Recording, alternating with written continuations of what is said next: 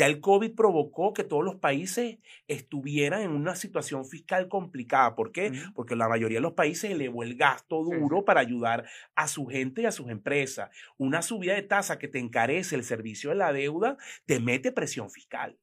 Y por eso en muchos países se está hablando de reformas tributarias y que está provocando protestas. Miren lo que está pasando en Argentina, miren lo que pasó en Sri Lanka, España está acabando de proponer una reforma pechando al sector energético y al sector eh, financiero.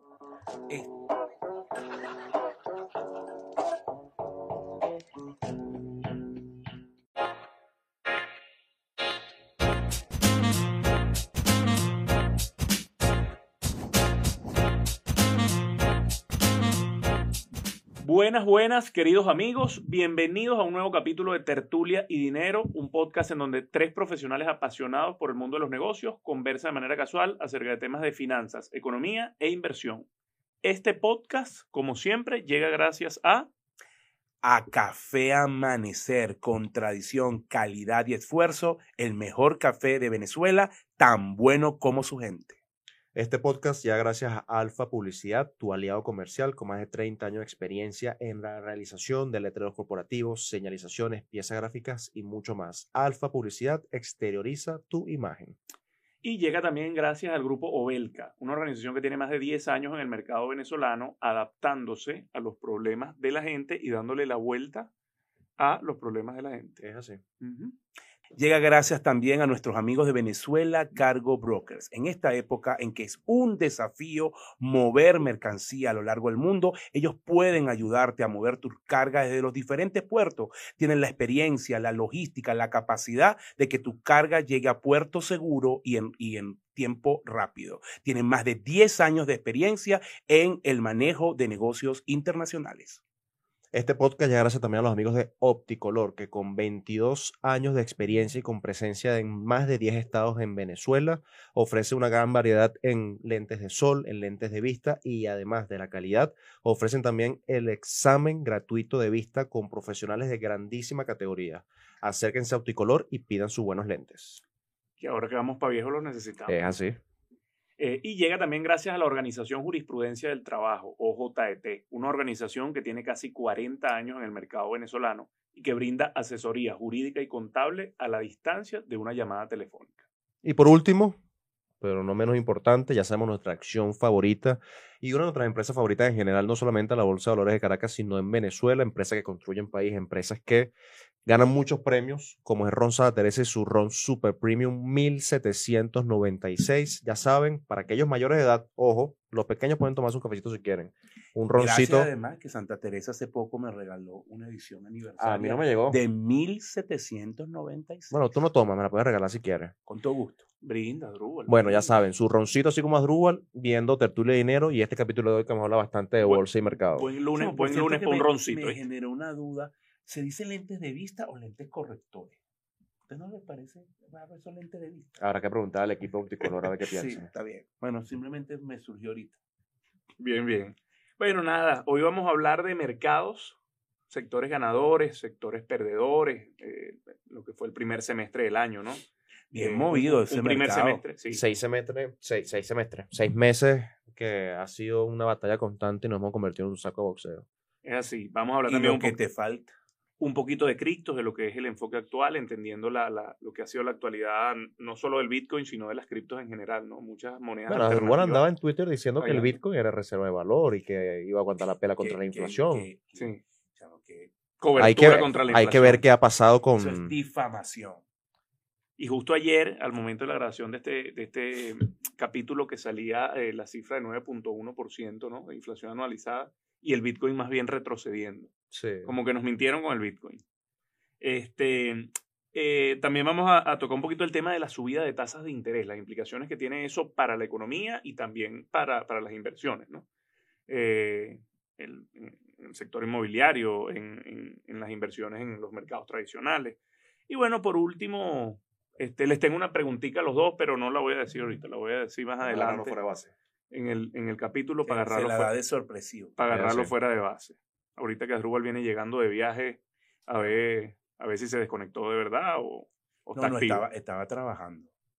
Con unos búfalos, lo vi por ahí. No, con búfalo, con los agricultores, en la Unión Europea, no, tú es, bueno, pues. Esa es la actitud, Arrol, esa es la actitud. ¿Qué más? Preocúpate cuando no tengas trabajo. Así es, con el favor de Dios. Esa es la actitud. Farías, mercados, sectores ganadores y perdedores y primer semestre con el Standard Poor's 20% abajo.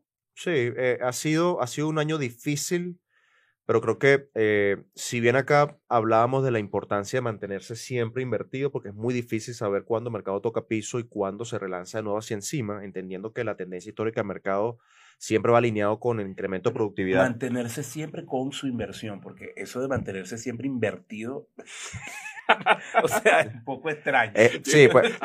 llegó Es que cuando él se va de viaje viene, viene, cuando él se va de viaje viene, viene cómico. No, pero trato de. Pero, tiene, razón, tiene razón, tiene razón, hay que... que saquen solo ese titular. Hay que... José Miguel Faría dice hay que mantenerse siempre invertido. Verlo, de la gente caminando de pie, de cabeza. Eh, no, mantener, mantener la inversión siempre eh, en el sentido de, de, que al final del día, y lo hemos conversado acá, voy a intentar pasar la producción, la gráfica que muestra cómo perderse o cómo haberse perdido los mejores cinco días en los últimos 40 años te afectan un porcentaje de rentabilidad absurdo en ese retorno que consigues indexado al mercado. O sea, teniendo, por ejemplo, el SPY, pues, indexado al comportamiento del Standard Poor's 500. Entonces, siendo completamente humildes con nosotros, es muy difícil poder creer que tenemos la habilidad de detectar cuáles son los cinco mejores días de 10.000 días en 40 años, no sé la cantidad de días, pero son muchísimos días, eh, para entender verdaderamente cuáles son esos días que nos va a dar los mejores retornos. Ahora, son, han sido seis meses donde se han combinado un montón de cosas, eh, desde guerra en Ucrania, problema de cadena de suministro, la inflación se salió de control. Vamos a conversar de eso un poquito más adelante cuando le preguntemos a Drupal qué pasó con el Bitcoin y la inflación. Eh, pero ha sido un cóctel de cosas que muchas personas estaban previendo y que al final llegaron a afectar el comportamiento de los principales activos financieros. Entre los sectores ganadores, eh, energía ha llevado la batuta, a pesar de que en las últimas semanas, capaz cuando ya vean el podcast, el barril de petróleo esté por debajo de 100, se ha venido retrocediendo un tanto. Eh, y ha, sido esa cesta, que de hecho también lo conversaremos con el tema de la inflación, esa cesta, cuando uno, cuando uno mide la inflación y midas luego la inflación core, y sacas los valores que son más, más volátiles, te das cuenta de que los valores volátiles como son la energía, la comida. En Estados Unidos, en un año, la, el costo del tema de combustible ha sido 40%. es absurdo. O sea, es una barbaridad. Y eso impacta directamente. Nada más compárenlo, la diferencia de ese 40 contra el índice general que creció 9.9%. Al, al, momento de este podcast. Eh, eh, Estamos hablando de más de cuatro veces el índice general. Es correcto. Eh, energía, ha llevado la batuta. Muchas personas eh, suelen voltearse hacia commodities en periodos de alta inflación.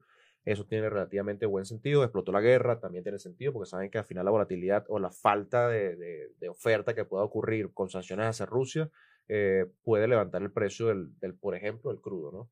Eh, otros sectores que suelen ser bastante defensivos son los, los históricos. Utilities, y el Consumer Staples, que son acciones tipo Walmart, para que tengan una idea, que son eh, eso tiene la definición clásica de Asdrúbal, que son productos que al final del día, independientemente de estemos en una recesión o no, son productos que la gente va a demandar. Philip Morris, la gente no va a dejar de fumar. Ni dejar de comprar comida, ni dejar de comprar medicina. Procter Gamble, por ejemplo. La gente no va a dejar de comprarse una afeitadora porque haya recesión. Eh, son productos, son empresas que tienen la manera de no llevar tanto palo cuando la bolsa cae. Ahora, del otro lado de la moneda, están los sectores que venían muy apalancados en un entorno de tasas bajas eh, con valoraciones absurdas que se venía anunciando en cierto sentido que tuviesen cuidado invirtiendo en compañías que, que tenían precio relación-beneficio, es decir, en cuánto tiempo manteniendo los beneficios constantes tú recuperabas tu plata y habían compañías serias con price earnings ratios de 40, 50 años para recordar, para recordar esa inversión. Eh, eh, recuerdo que en algún momento dijimos, incluso en este podcast, que podíamos estar viendo cambios de paradigma en las valoraciones de esas empresas.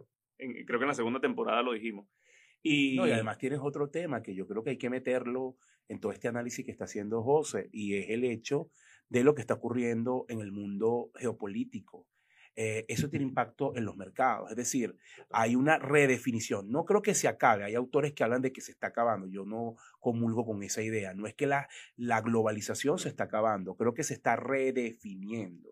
Y hoy en día, tal como lo han dicho funcionarios norteamericanos y funcionarios europeos, sobre todo la presidenta del Banco Central Europeo, Christine Lagarde, de que tú em, tienes que empezar hacer negocio no solamente pensando en eficiencia, sino en afinidad es decir, tienes que empezar a pensar en hacer negocio con aquellos aliados tuyos. Esto tiene que ver con el tema Rusia, con el tema China y cómo redefinir los polos de, de, cooperación, de comercio exterior. Eh, y eso al final va a terminar afectando cadenas de suministro, va a terminar afectando dónde las empresas terminan colocando sus sucursales o, su, o, dónde van a estar sus posiciones fuertes y eso va a redefinir sectores ganadores y perdedores. Con lo cual los movimientos en el mercado no terminan aquí, sino que lo, estamos lo vamos a seguir viendo a lo largo del tiempo. Un caso clave, la industria de los semiconductores. Para quienes no lo saben, los semiconductores son fundamentales para la fabricación de una gran cantidad de dispositivos, empezando por los automóviles y pasando, bueno, hasta un celular, una computadora, etcétera, pero tiene un uso muy amplio y ha estado muy afectada. Bueno, eso es dominado por muy pocas empresas, especialmente una que está en, está en Taiwán.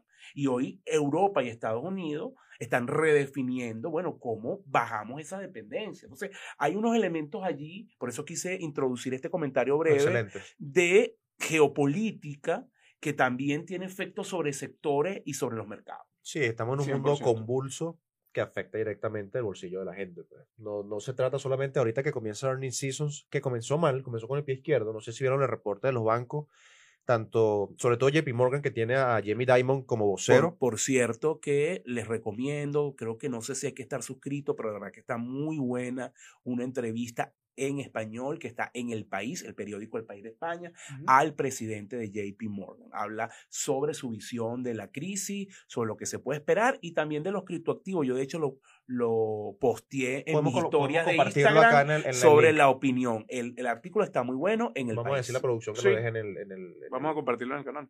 Em, que se suscriban al canal. Bueno, JP, JP Morgan decía hoy, y Morgan Stanley también quedaron por debajo de las expectativas y que mm, la cosa no está funcionando y que ve una recesión a mitad de camino. Entonces, así está comenzando la earning seasons. Entonces ya tienes aparte el cóctel de, de que parece que viene una, una desaceleración también en lo que están ganando las empresas. Eh, yo creo que el mercado, para ir pasando al siguiente punto, yo creo que el mercado ya está priceando eh, o está apreciando esto. Al final recuerden que los mercados de valores, la bolsa, son leading indicators. Eso lo sabe mejor que yo. Entonces, bastante en economía. Son, ellos capitanean o van mucho más adelante lo que ocurre con la economía y ya están priceando lo que, lo que la economía cree que va a ser una recesión o un momento difícil de uno o dos años. No sabemos cuánto durará. Pero creo que el mercado lo está descontando y que posiblemente yo no creo que hayamos pasado lo peor porque la medida de inflación fue mala no fue buena a pesar de que algunos expertos afirman de que esta sticky inflation ya podría estar tocando pico, pero creo que la, agresividad que viene ahora el punto de, la, de las tasas de interés de la Fed viene con todo. Yo no, a mí no me sorprendería que ahora cuando salga, este capítulo ya va a estar, ya va, a salir cuando esa, cuando esa reunión sea el 27 de julio, eh, que suban un punto porcentual en esa reunión. sí, eh, eh, ayer leí algo en, donde se, se, descuenta, digamos, 75 puntos base y, y bueno, hay que ya habla de 100 puntos base. Hoy, leía un artículo en Bloomberg que están esperando 100 puntos base. 100 puntos y 75 en septiembre. histórico, además, aumento, ¿no? Sí, totalmente, totalmente. Eh, implicaciones, vamos con el tema de la subida de tasas, que creo que es un tema interesante, y luego, y luego enlazamos con cripto. Implicaciones para la vida cotidiana de la gente, Asdrúbal, de la subida de tasas de interés generalizada. Bueno, mira, al final, primero hay que yo creo que hay que entender un poco por qué, de forma muy breve, por qué el tema de las tasas de interés es fundamental. Al final tú tienes un tema donde hay una presión inflacionaria en Estados Unidos ah, y en realidad el único instrumento que tiene la Fed es a través de la política monetaria la Fed no puede intervenir en cadenas de suministro, la Fed no puede intervenir en todos esos elementos ligados a la oferta, tiene que actuar sobre la demanda. Estamos viendo una presión de demanda importante que impulsa los precios por una economía que, bueno, viene una serie de estímulos, que además tiene un mercado laboral que es uno de los indicadores más fuertes que tiene hoy los Estados Unidos, con un mínimo histórico en la tasa de desempleo y le tienes que meter un frenazo. Ese es el tema. Entonces tú le tienes que meter un frenazo, es decir, parar la demanda para que eso incida en los precios y tumbe un poco las, el tema de la inflación. Meterle un frenazo es tratar de frenar consumo, tratar de frenar inversión. Y el único instrumento que tiene la, la Fed o la Reserva Federal es la tasa de interés. Entonces, es un poco para que entendamos la lógica de por qué hablamos de subidas de tasas. Entonces, yo trato de meterle un freno a la economía. Entonces, ahí tienes la consecuencia. ¿Cuál es el dilema acá? El dilema es como que si tú estuvieras manobrando un avión. Entonces, ¿qué es lo que tú, exactamente, qué es lo que tú buscas? Bueno, vale, yo quiero meterle un frenazo a la economía. Tú eres un piloto, la, la FED es el piloto. Quiero, la quiero que este avión aterrice porque está demasiado eh, sobrecalentado. pero tampoco quiero tener un aterrizaje que destruya. Es decir, que me genere una recesión profunda. Hoy muchos analistas dicen que es iluso creer que la Fed va a poder aterrizar ese avión de forma suave. Hoy todo el mundo lo que dice es, ese aterrizaje va a ser duro, es decir, que al final la economía se va a resentir y va a tener un efecto recesivo. Ese es entonces allí el primer elemento de consecuencia. Eso va a tener efecto sobre el consumo. Uno de los mercados que más afectado se va a ver y que ya se ve en algunos indicadores es el mercado inmobiliario. Son las tasas que más, paradójicamente, no son las tarjetas de crédito, que también se afectan, pero el mercado que está más correlacionado con el tema de la subida de tasas es el inmobiliario y eso te pone entonces, encarece hipoteca, encarece la capacidad de comprar casa nueva, le puede meter un frenazo al tema de, de eh, eh, fabricación construcción de, vivienda, de construcción. Eso tiene unos efectos importantes. El, segundo elemento tiene que ver con las expectativas y el ánimo del consumidor bueno, el consumidor empieza a decir, wow, hay un frenazo en la economía, empieza a recortar mi gasto y eso impacta consumo. Impacta todos los resultados de estas empresas. Empiezo a recortar gastos, no salgo, no viajo, no compro, baja el consumo, eso tiene un efecto importante. Eh, pero además de esto, tiene efecto, siendo el dólar moneda de reserva, tiene efectos más allá de los Estados Unidos. Total, total. Y, ya lo estamos viendo. Y ese era el objetivo principal de, mi, Claro, y ya lo estamos viendo. Es decir, la subida de tasa encarece la capacidad de endeudamiento de los mercados emergentes. Total. Total. Y eso es un tema, un problema, porque recordemos que los países, porque todo esto hay que mirarlo en un ciclo largo, es el COVID es la guerra en Ucrania. Ya el COVID provocó que todos los países estuvieran en una situación fiscal complicada. ¿Por qué? Porque la mayoría de los países elevó el gasto duro para ayudar a su gente y a sus empresas. Una subida de tasa que te encarece el servicio de la deuda te mete presión fiscal. Y por eso en muchos países se está hablando de reformas tributarias y que está provocando protestas. Miren lo que está pasando en Argentina, miren lo que pasó en Sri Lanka, España está acabando de proponer una reforma pechando al sector energético y al sector eh, financiero. Este, eh, Argentina también está pechando. Bueno, Argentina tiene una situación muy particular. Petro en Colombia está diciendo que van a una reforma, que es una de sus primeras medidas. Entonces, tú tienes un tema de tensión social en el mundo que te eleva este contexto, que te encarece la capacidad de, de, endeudarse, que puede provocar salidas importantes de capitales, porque probablemente toda esta situación convulsa, que es lo que va a hacer? Pana, para que yo voy a invertir en mercado emergente, me voy otra vez para los Estados Unidos. Y mercado desarrollado. Y entonces eso, esa salida de capitales te puede generar episodios de mucha inestabilidad en los países. Entonces, vienen tiempos convulsos para los mercados emergentes, eh, porque una recesión en los Estados Unidos o una situación crítica en Estados Unidos no afecta solo a Estados Unidos. es la principal economía del mundo. Pensemos, por ejemplo, un país que debería estar muy preocupado, México, que está ahí al lado de un efecto notorio y es la economía junto con Brasil más importante en América Latina. Si a eso tú le sumas el ciclo político, Brasil va ahora a elecciones, y hay tensión, se habla de mucha violencia, en los números entre Lula y, Bolsonaro, Lula sigue punteando, pero Bolsonaro también va a dar la pelea. Es decir, y, además es el que ostenta. Exacto. O sea, la situación, la situación con este, este tema hay que tener mucho cuidado, ahí José les dirá más, hay que, bueno, yo, yo en esta etapa, es una recomendación totalmente mía, creo que hay que ser conservador con los mercados, con lo que vayamos a hacer, porque los tiempos convulsos no es solamente este mes, es algo que va a permanecer un tiempo mientras esto de alguna manera se corrige y la inflación, yo creo que eh, la FED empezará a sentirse cómoda cuando esa, esa, esa tasa anual empieza a estar por debajo del 5%. Claro. No, yo creo que aquí es clave entender también que el horizonte temporal de las economías y, y las políticas de los gobiernos este, rara vez van de la mano con, con el horizonte temporal de la gente. Pues. No, totalmente. Y, y, sobre todo que eh, todos estos cambios que provocó el COVID, sumémosles también el problema de, de la invasión a Ucrania, este, está trastocando el ambiente social. Por eso es que tú ves elementos de protesta. O sea, lo que pasó Pero el asesinato en Japón, a mí me parece una locura. Absurdo. O sea, tienes el problema, tienes el problema en, en, Sri Lanka, tienes e, ese, ese caso de, de, de Japón. Eh, al momento de grabar este podcast, el, primer ministro italiano había renunciado, pero el presidente no le tomó la renuncia. O sea, hay un ambiente totalmente convulso. Macron en Francia gobierna con un parlamento que ya no tiene mayoría.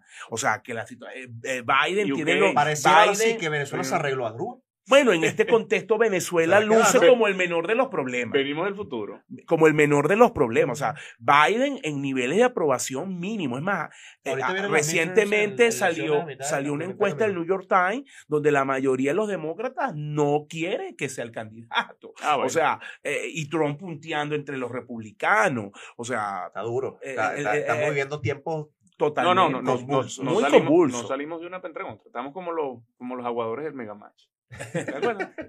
Llevando palo, Se te cayó la cédula. Ah, un poquito. ¿Qué viene ahora?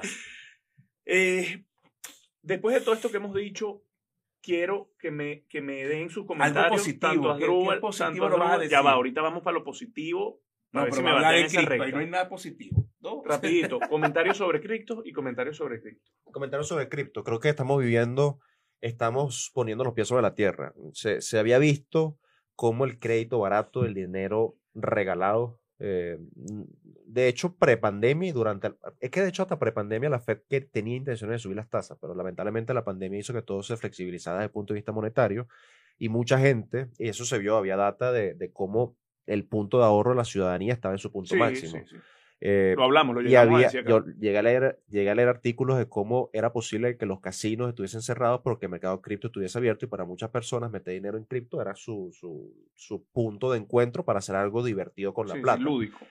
Eh, empieza, empezamos a recoger liquidez y se afecta rápidamente el mercado más apalancado de todos los mercados que es el mercado cripto. Esto no ataca la tesis de que el Bitcoin, y ojo, soy sincero con esto, yo creo que esto no ataca la tesis de que el Bitcoin sea eh, o que no sea un activo que, se, que sirve de reserva de valor contra eh, la inflación, por decir algo. Porque verdaderamente lo que creo que estamos viviendo es una limpieza absurda de gente que se metió en muchísimas plataformas sin tener idea de qué estaba haciendo. Entonces, una corrección de limpieza, de liquidez en, gente que estaba hiper recontrapalancada. Porque aparte las plataformas cripto tienen la mala mm, suerte, por decirlo en cierta forma, de poner a la mano de inversionistas inexpertos opciones de apalancamiento absurdas. Sí, gigante. O sea, que Eso, no, eso no ocurre en mercados mucho más regulados. Y cuando tú le das dinamita a alguien que no sabe que está manejando dinamita, ocurren cosas que lamentablemente no queremos que ocurran. ¿no? Eso ocurrió en el mercado cripto, hay una limpieza que está ocurriendo y que yo creo que es sana que ocurra. Eh, y bueno, lamentablemente no se ve solamente a nivel retail, sino también a nivel de grandes estructuras. Son varias las empresas que no han podido satisfacer cómo la gente empieza a sacar la plata, las liquidaciones, las llamadas de marketing, y eso hace que, que se caiga la, casa, la, la, casa, la casa de naipes, ¿no? Pero creo que luego de esta, de esta limpieza va a quedar algo. Yo, cripto, yo no creo, tampoco soy el otro lado de la moneda de, no, esto no existe, esto no sirve, sí tiene practicismo desde mi punto de vista de utilidad económica y creo que va a seguir existiendo, y creo que esta recesión y esta limpieza la va a hacer más fuerte, sobre todo a la industria en general. Sí, quizás le le dé una buena base ahí y bueno, creo que es indiscutible que, que, el Bitcoin es hoy un activo, un instrumento financiero. Sí, no, digo yo, o sea, eso está en, la, en carteras de grandísimos gestores de inversión y, creo que es algo que vale la pena verlo con lupa, no es acto para todo el mundo y aquí lo hemos dicho, no vale la pena meter en Bitcoin porque lo digo un amigo, un vecino, porque lo leí en Twitter, es un instrumento que siempre ha sido riesgoso y va a continuar siendo riesgoso porque tiene 10 años de vida apenas, o sea, tiene una década, un poquito más de una década de vida no sabemos cómo se va a comportar, no podemos ser responsables, decir, en pensar cómo se va a comportar en X o determinado ciclo, así que mírenlo con lupa y echen un ojo antes de meterse en ese en cualquier instrumento. Adrúbal, ilústranos con tu sabiduría ancestral.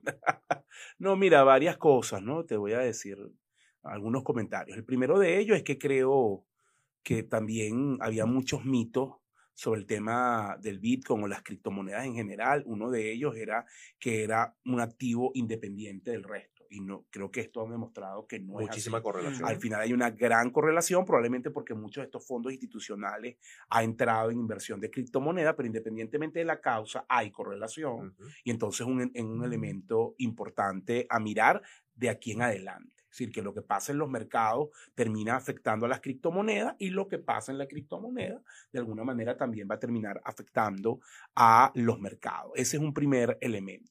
Un segundo elemento, me sigue quedando claro y mantengo mi posición de que el cripto o de que las criptos son un activo, un activo de alto riesgo, que como tú dices hay que mirar con mucho cuidado y que para nada es una moneda. O sea, creo que hay elementos de, que, hacen dudar esto, el tema de, reserva de valor, incluso su uso como medio de pago también es un poco complicado. Eh, pero yo creo que, que como activo, eh, efectivamente todavía tiene mucho, mucho para dar. El tercer elemento es que creo que también hay que separar y ver un poco el universo de las criptomonedas entre varias cosas. Uno, cuáles de verdad han terminado siendo como más resistentes a todo este tema, porque lo otro es que hay demasiadas y algunas incluso resultaron casi que en un fraude. Y eso, permite, eso permite una gran limpieza, incluso también lo que está pasando, o, ese boom que había con los NFT. O sea, también, ¿no? ¿Te leíste el libro que trajiste de Nueva York? Todavía no lo he leído, porque con esta viajadera... Tienes que te dejar libro. Sí, pero siempre leo. Pasa que ahorita estoy en una onda teológica, estoy leyendo un libro ahí teológico. Ah, bueno, ahora, ahora que yo siempre trato de... ¿Tú estás en el estoicismo? Yo voy a tener que buscarme algo. Sí, total.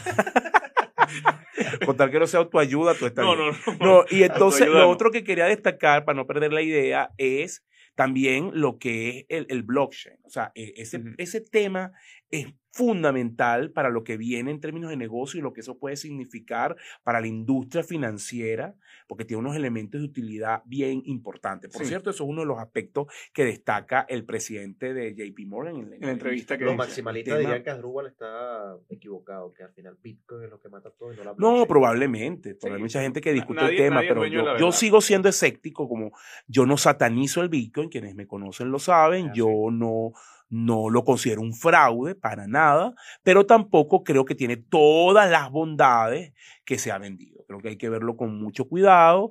Eh, creo que así, por ejemplo, que creo que fue una irresponsabilidad lo que hizo el presidente Bukele en El Salvador, o sea, poner al país en esa situación de inestabilidad con el tema del Bitcoin. Él no lo admite, obviamente, pero, pero creo que no, no fue la mejor jugada para alguien que tiene responsabilidades de política pública. Sí, Este, ese, ese es un punto. El cuarto elemento que quería destacar es, bueno, me preocupa mucho la cantidad de personas, hablando específicamente aquí sí de Venezuela, que veían en el Bitcoin, en, estas, en las criptomonedas, una vía de multiplicar su dinero, de ahorrar y mucha gente metida allí, habría que ver cómo les está afectando este invierno, ¿no? Porque creo que eso tiene un efecto importante en muchos venezolanos, sobre todo venezolanos muy jóvenes, que estaban viendo en, en, las cripto un mecanismo de protección e incluso de, multiplicación de, su, de su dinero.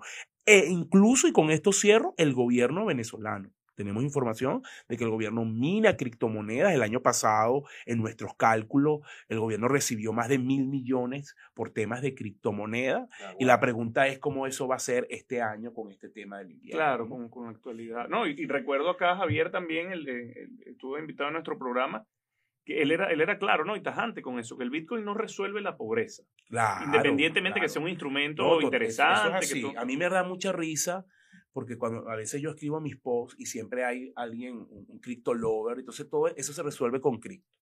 No hay un problema en la basura, no, eso es cripto ayuda. Ni la sábila. Pues. Este, no hay crédito, cripto ayuda. Sí, es una cosa así como totalmente. Mentol chino fue para todo cripto. No, no sirve así tampoco. ¿no? Mira, eh, en la coyuntura actual, ¿en qué invertiría José Miguel Farías? Si va caminando por la calle y se tropieza con un saquito de real, en qué invertiría esa plata José Miguel Farías. Y bueno, y lo mismo, bueno, eh, tienes ventaja porque, porque vas a tener unos minutos ahí. Él te va a decir en ganado. No, no, sí. ¿Viste? Pero no. Voy a mantener el discurso que, que hemos mantenido ya en estas cuatro temporadas, que es, independientemente del mercado esté al alza o esté cayendo, de nuevo, si tú revisas la data del mercado, cae más tiempo el que sube. Entonces, siempre tienes que estar preparado para estos momentos. Al final la ecuación es un sistema en el cual tú intentas buscar compañías que tú entiendas, que cuenten con una ventaja competitiva duradera, independientemente del ciclo económico que las esté afectando o que estén atravesando, y compañías que verdaderamente puedas comprar a un buen precio. Eh, independientemente del sector, creo que existen compañías a las que, vale, a las que vale la pena echarle un ojo hoy al que han sido las más afectadas, que para mí son las compañías tecnológicas. O sea, yo creo que hay compañías, de hecho, hay un artículo en Sequin Alpha que hablaba como compañías. ¿Te Tesla? No tanto, las tecnológicas no, ah. pero veía compañías, había, el artículo hablaba, por ejemplo, de Meta y de Alphabet y de Amazon y de cómo compañías que hasta, hace nada tenían valoraciones relativamente altas, hoy parecieran compañías value. O sea, compañías que vale la pena echarle un ojo por el retroceso que han tenido en contracción este año eh, en relación a lo que siguen ganando y a lo que, a lo que en teoría van a seguir ganando, como son compañías a las que vale la pena echarle un ojo. Entonces, yo buscaría, había un gran inversor llamado Walter Schloss que él decía que él buscaba compañías en las que invertir en las 52 low week, week low. ah, 52 week low. esas son las compañías que en el último año. En español, chamo. Son las compañías que en el último año han caído o se encuentran en su piso en las últimas 52 semanas. Que están cercanas a su mínimo de 52 semanas en la cotización. Eh, vale la pena echar un ojo a esas compañías y ver si se consigue valor. Porque al final, una buena empresa puede ser una mala inversión si se paga demasiado caro por ella. Y una gran inversión puede ser muy buena si conseguimos una buena empresa conseguida con un gran descuento. Preguntar a los que compraron Zoom en el pico llevando palo. Así es. ¿Tú, Adrúbal? ¿Qué me invertirías actualmente? si, te tropiezas, si te tropiezas con, una, con un saquito de... Bueno, tú sabes que yo te he dicho que yo si me tropezara con un casito de... con un saquito de real, saquito de real invertiría en un laboratorio médico, chamo. Eso está dando la pauta que en Venezuela. Eso es lo que está dando. Yo como, sí, eso en uno de los capítulos anteriores. yo, tú te vas a meter ahí porque eso es lo que está dando, me lo dijo mi vecino. Chico. Yo me, metería. Ahora, a nivel del, de, de los mercados, coincido totalmente con, con, José Miguel. Yo creo que no es solamente mirar la coyuntura, es comprometerte con aquellas empresas en las que tú piensas que su sostenibilidad es independientemente del ciclo económico. más allá, o sea, Tú, por ejemplo, una empresa que a mí me, me gusta mucho, Disney. Disney es una empresa que al final, bueno, claro, pero, que con toda esa estructura, nada más lo que representa el universo de medio, todo lo que tiene que ver con Marvel, eh, todo lo que tiene que, lo que es Disney como, como sí, ya la vi, como productora, eh, y sus parques temáticos, todos los elementos, la marca, que yo creo que es la valoración más fuerte, tú dices, más allá de lo que esté viviendo hoy, es un tema que permanece en el tiempo. Eso es por poner un ejemplo y así otra. Entonces, creo que ese tiene que ser el criterio, ¿no? Buenísimo. Estamos alineados, creo. ¿Algún libro que vas a recomendar hoy? ¿Qué vamos a recomendar? Hoy quiero recomendarles, eh, no un libro, porque los libros que traes acá ya están casi todos recomendados. Eh, hace poco recomendamos Venezuela Política y Petróleo de Rómulo. Y cuando Jesús andaba en mood autoayuda, eh, Robin Sharma, ¿no? Eh, Nunca logré entrar al club de ¿viste? Entré al de las seis, me quedé en el club de las seis. Coño, que con dos muchachos está difícil, ¿viste? Nada fácil, hermano. No, la recomendación, me, lo, me lo dijo producción, eh, recomiendo una acción. Yo quisiera que, no recomendarles una acción, sino que le echen un ojo tanto al sector Consumer Discretionary y al Consumer Information Technology, es decir, tecnología y consumo discrecional, que son los sectores que más palo han llevado este año por razones obvias. O sea, la gente deja de tomar café en Starbucks, que es consumo discretionary, porque no tiene sentido, eh, con miedo de una recesión y prefiere hacer café en casa. Y la gente, obviamente por sentido de valoración y por incremento de tasas, las, tech que estaban hiper mega sobrevaloradas están en, posiblemente algunas a precio de descuento. La píldora de hoy, para no serla puntual sobre una empresa, es que echen un ojo como Walter Schloss a esa lista de 52 week low que creo que pueden conseguir buenas gangas a largo plazo. Qué bueno. Buenísimo. No se diga más. Entonces, estamos listos, hermano. Estamos listos por hoy. ¿no? queda un solo capítulo. Este es el penúltimo capítulo antes de que Adrúbal se vaya dos meses de viaje. Nos queda un solo capítulo. Vayan pensando qué es lo que vamos a hacer. Eh, nada, agradecerles este, a la audiencia, invitarlos a que se suscriban en compartan, el canal. vale, compartan. Ustedes no, están compartiendo. Suscríbanse a nuestro canal, vale. Yo tengo un sueño, quiero recibir mi placa de, de, de, de Google.